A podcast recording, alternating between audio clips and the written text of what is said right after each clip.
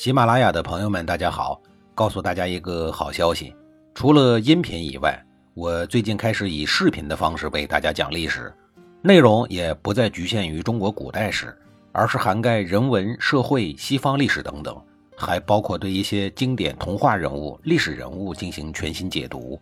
欢迎大家在微信视频号里搜索“志明侃历史”，同志的志，光明的明，调侃的侃，历史故事的历史，我在视频里等你。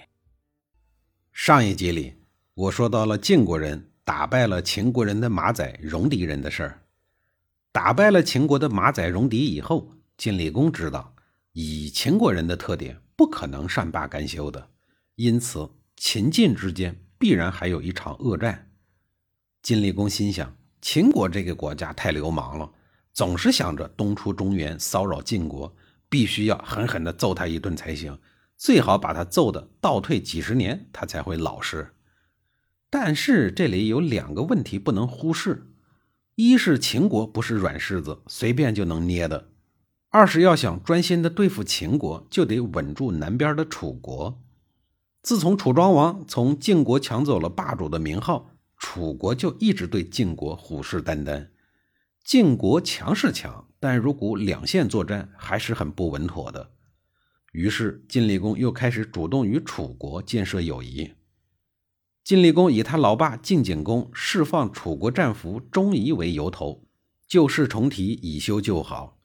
钟仪是一个音乐家，最擅长古琴的弹奏。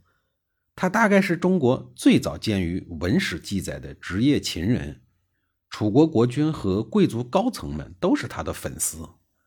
之前楚国郑国交战。钟仪被沦为了郑国的俘虏，后来又被转交到了晋国。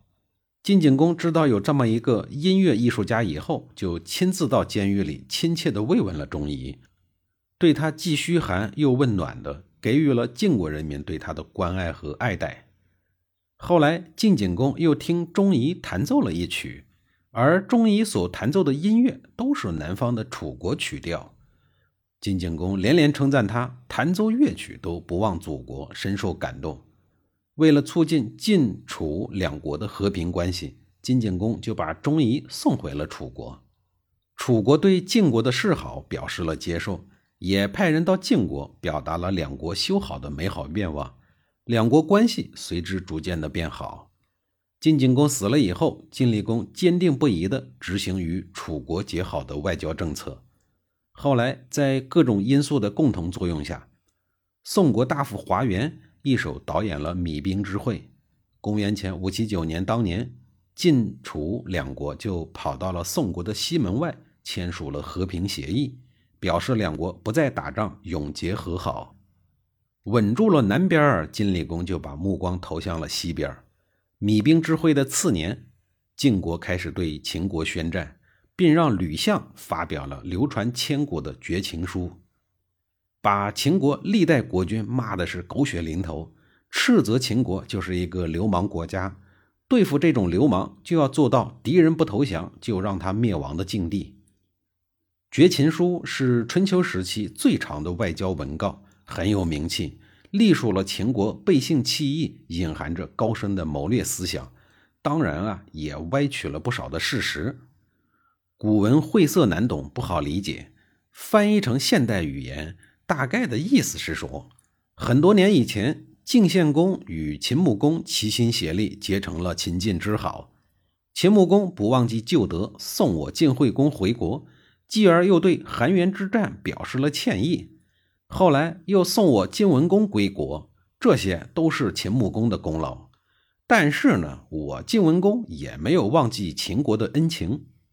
他不顾辛劳，披坚执锐，东征西讨，使得虞、夏、商的后人都来朝拜秦国，承认你们秦国的大国地位，这也能算报答了秦国的救恩。晋文公邀请秦国老丈人一起打不听话的郑国，结果你们秦国擅自反水，还留守军队对抗晋国。那个时候，天下诸侯都十分痛恨秦国的背叛。纷纷要求晋国带领大家讨伐秦国，可是呢，我们的晋文公宅心仁厚，担心秦国受到损失，费了很大的力气才平息了天下诸侯的怨气。为此还损失了不少的金钱。正因为这样，秦国才能够安然无恙。这些也是我们对秦国的恩惠。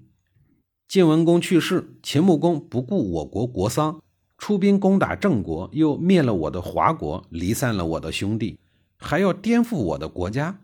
我晋襄公不忘记秦国的救恩，又担心社稷受损，这才有了崤之战。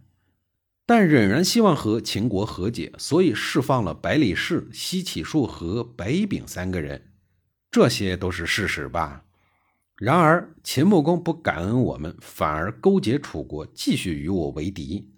幸好有上天保佑，楚成王死了，秦穆公的阴谋才没有得逞。你们秦国自秦康公以来，屡屡出兵，要颠覆我们的社稷，动摇我的边疆，我不得不奋起反击，这才有了令狐之战、河曲之战。这些都是你们秦康公的罪过，以至于断绝了两国的关系。到了您秦桓公时，我爸晋景公与我都愿意与秦国修好，不料您又临场变卦，破坏会晤，害得我在令狐苦等您很久，也不见您人影您还邀约戎狄人攻打我国，楚国讨厌您的反复无常，于是把您的阴谋告诉了我们。天下诸侯听说您出尔反尔，非常的痛恨，纷纷要求我带领大家来讨伐您。我虽然率领诸侯来了。但我也不想打你，只求大家能够和解。您如果愿意照顾诸侯们的情绪，同情我的处境，愿意和我结盟，我保证带领众诸侯撤兵。您如果不管不顾，寡人不才，我是没有办法平息天下诸侯怨气，进而撤兵的。您看情况都跟您说明白了，希望您认真的考虑一下秦国的利益。按照吕相绝秦书的说法。秦国及其国君秦桓公真的是十恶不赦了，岂止断交啊，就是亡国灭种，都是罪有应得，死有余辜。这就是言辞的力量。吕相可以说是运用语言的天才，是天才的演说家和雄辩家。他懂得说话的艺术和利用言辞的技巧，同时他也是天才的心理学家，凭直觉把人心人性摸了一个透。因此，他的绝情书含蓄深沉，指向明确，温文尔雅却又处处逼人，在不经意之中，自然而然地把白的说成了黑的，方的说成了圆的，错的说成了对的，反的说成了正的，大的说成了小的，小的说成了大的，让听者确信不疑，确信说者对了，自个儿错了，确信真理和道义全都在说者的手里，而不在自己的一方。可以说，这一篇绝情书把言辞的力量发挥到了极致，都没有办法再淋漓了。晋国搞了这么一个文绉绉的布告，真实的目的是要麻痹楚国，好让楚国相信这次出国攻打秦国是为了了清两国的恩怨，掩盖今日打秦国是为了明日更好的打楚国的这个真实意图。另外，也为了博得其他诸侯们的同情。让天下以为晋国诚心诚意言和，秦国却背信弃义、出尔反尔，率先挑起战斗。晋国呢，迫不得已要打一场正义的反击战。